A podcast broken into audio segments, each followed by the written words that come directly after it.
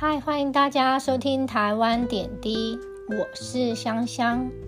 在台湾，农历五月五号是端午节，这一天我们又称它是粽子节，因为这天台湾人有吃粽子的习惯。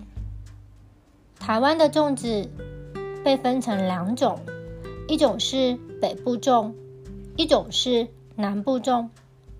北部粽会先将糯米炒过后包入粽叶，然后使用蒸笼蒸煮；而南部粽则把生的糯米和材料直接包入粽子后用水煮。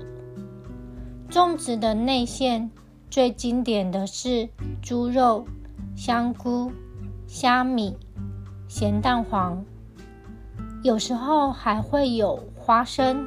栗子、竹笋，在端午节附近，大家最常说的就是你吃了几颗粽子。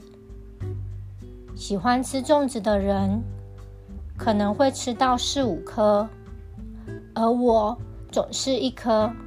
对于糯米的魅力，小时候的我实在不太懂。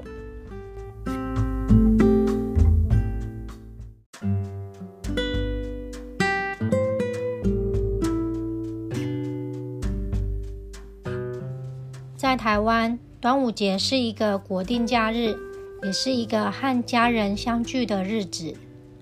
和家人一起吃粽子，看电视转播的龙舟比赛。